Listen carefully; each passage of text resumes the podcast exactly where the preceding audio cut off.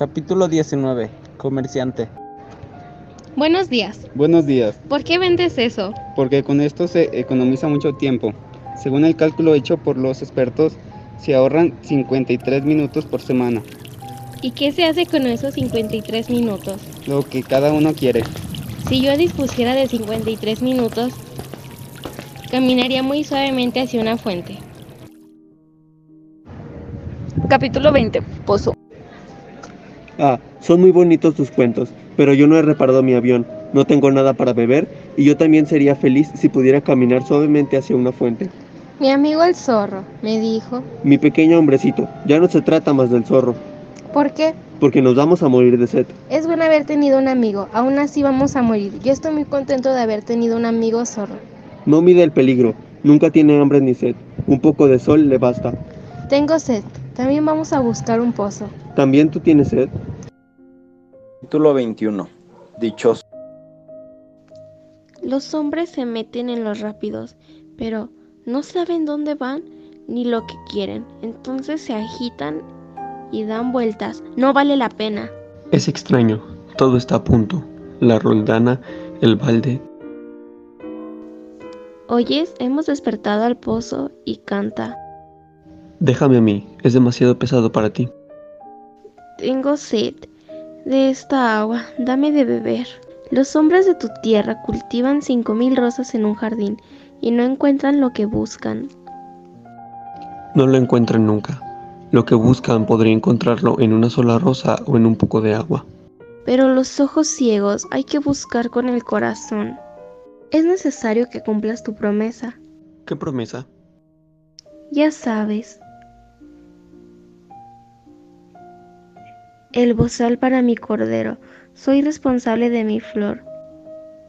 Tus baobabs parecen repollos. Oh, y yo que estaba orgulloso de mis baobabs. Tu zorro tiene orejas que parecen cuernos. Son demasiado largas. Eres injusto, muchachito. Yo no sabía dibujar más que boas cerradas y boas abiertas. Oh, todo se arreglará. Los niños se entienden, ¿sabes? Mañana hace un año de mi caída en la tierra.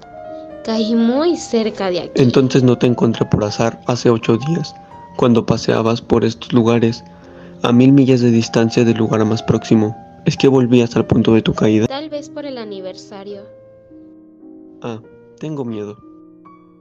Debes trabajar ahora. Debes volver junto a tu máquina. Te espero aquí. Vuelve mañana por la tarde. Capítulo 22. Estrellas. ¿No te acuerdas? No está aquí con exactitud. Sí, sí es el día, pero no este lugar. Claro, ya verás, donde comienza mi huella en la arena. No tienes más que esperarme, que allí estaré yo esta noche.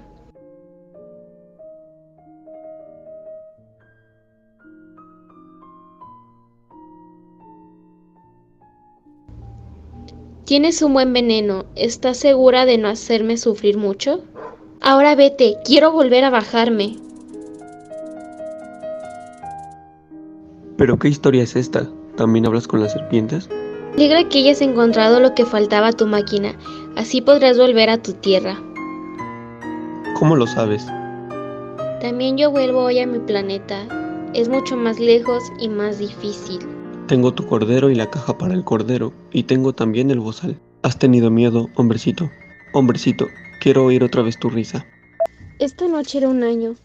Mi estrella se encontrará precisamente encima del lugar donde caí el año pasado. ¿Cierto que toda esta historia de serpientes, de citas y de estrellas es tan solo una pesadilla? Lo más importante nunca se ve. Indudablemente. Es lo mismo que la flor. Si le gusta una flor que habita en una estrella, muy dulce, mirar al cielo por la noche, todas las estrellas han florecido. Es inolvidable. Es como el agua, la que me diste beber. Gracias a la roldana y la cuerda era como una música. ¿Te acuerdas? Qué buena era. Sí, es cierto. Por las noches mirarás las estrellas. Mi casa es demasiado pequeña para que yo pueda señalarla donde se encuentra. Así es mejor. Mi estrella será para ti una cualquiera de ellas. Te gustará entonces mirar todas las estrellas, te serán las amigas y además te haré un regalo. ¿Qué quieres decir? Cuando por las noches mires al cielo, al pensar que en aquellas estrellas estoy yo, riendo, Será para ti como si todas las estrellas riesen. Tú tendrás estrellas que saben reír. Cuando le hayas consolado, estarás contento de haberme conocido. Serás mi amigo y tendrás ganas de reír conmigo. Algunas veces abrirás la ventana solo por placer, y tus amigos quedarán asombrados de verte reír mirando el cielo. Tú les explicarás, las estrellas me hacen reír siempre. Ellos te creerán loco, y yo te habré jugado una mala pasada. Será como si en vez de estrellas te hubiese dado multitud de cascabelitas que saben reír. Esta noche, ¿sabes? No vengas. No me separaré de ti. Parecerá que sufro, parecerá un poco que me muero. Es así. No vengas a verlo. No vale la pena. No me separaré de ti. Te digo esto, también por la serpiente. No debe morderte. Las serpientes son malas, pueden morder por placer. He dicho que no me separaré de ti. Bien, es verdad que no tienen veneno para la segunda mordedura. Ah, estás ahí. Has hecho mal, tendrás pena. Parecerá que estoy muerto, pero no es verdad. ¿Comprendes? Es demasiado lejos. No puedo llevar mi cuerpo ahí. Es demasiado pesado. Será como una corteza vieja que se hablando. No son tristes las viejas cortezas. Será agradable, ¿sabes? Yo miraré también las estrellas. Todas serán pozos con roldana. Enmojecido, todas las estrellas darán de beber. Será tan divertido. Tú tendrás 500 millones de cascabeles y yo 500 millones de fuentes. Es allí, déjame ir solo. Sabes, mi flor, soy responsable y ella es tan débil y tan inocente. Solo tiene cuatro espinas insignificantes para defenderse contra todo el mundo. Bien, eso es todo. Capítulo 23. Recuerdos. Ahora, hace ya seis años de esto, jamás he, encontrado, he contado esta historia y los compañeros que me vuelven a ver se alegran de encontrarme vivo.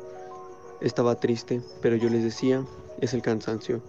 Ahora me he consolado un poco, es decir, no del todo, pero sé que verdaderamente volvió a su planeta, pues al nacer el día no encontré su cuerpo y no era un cuerpo tan pesado.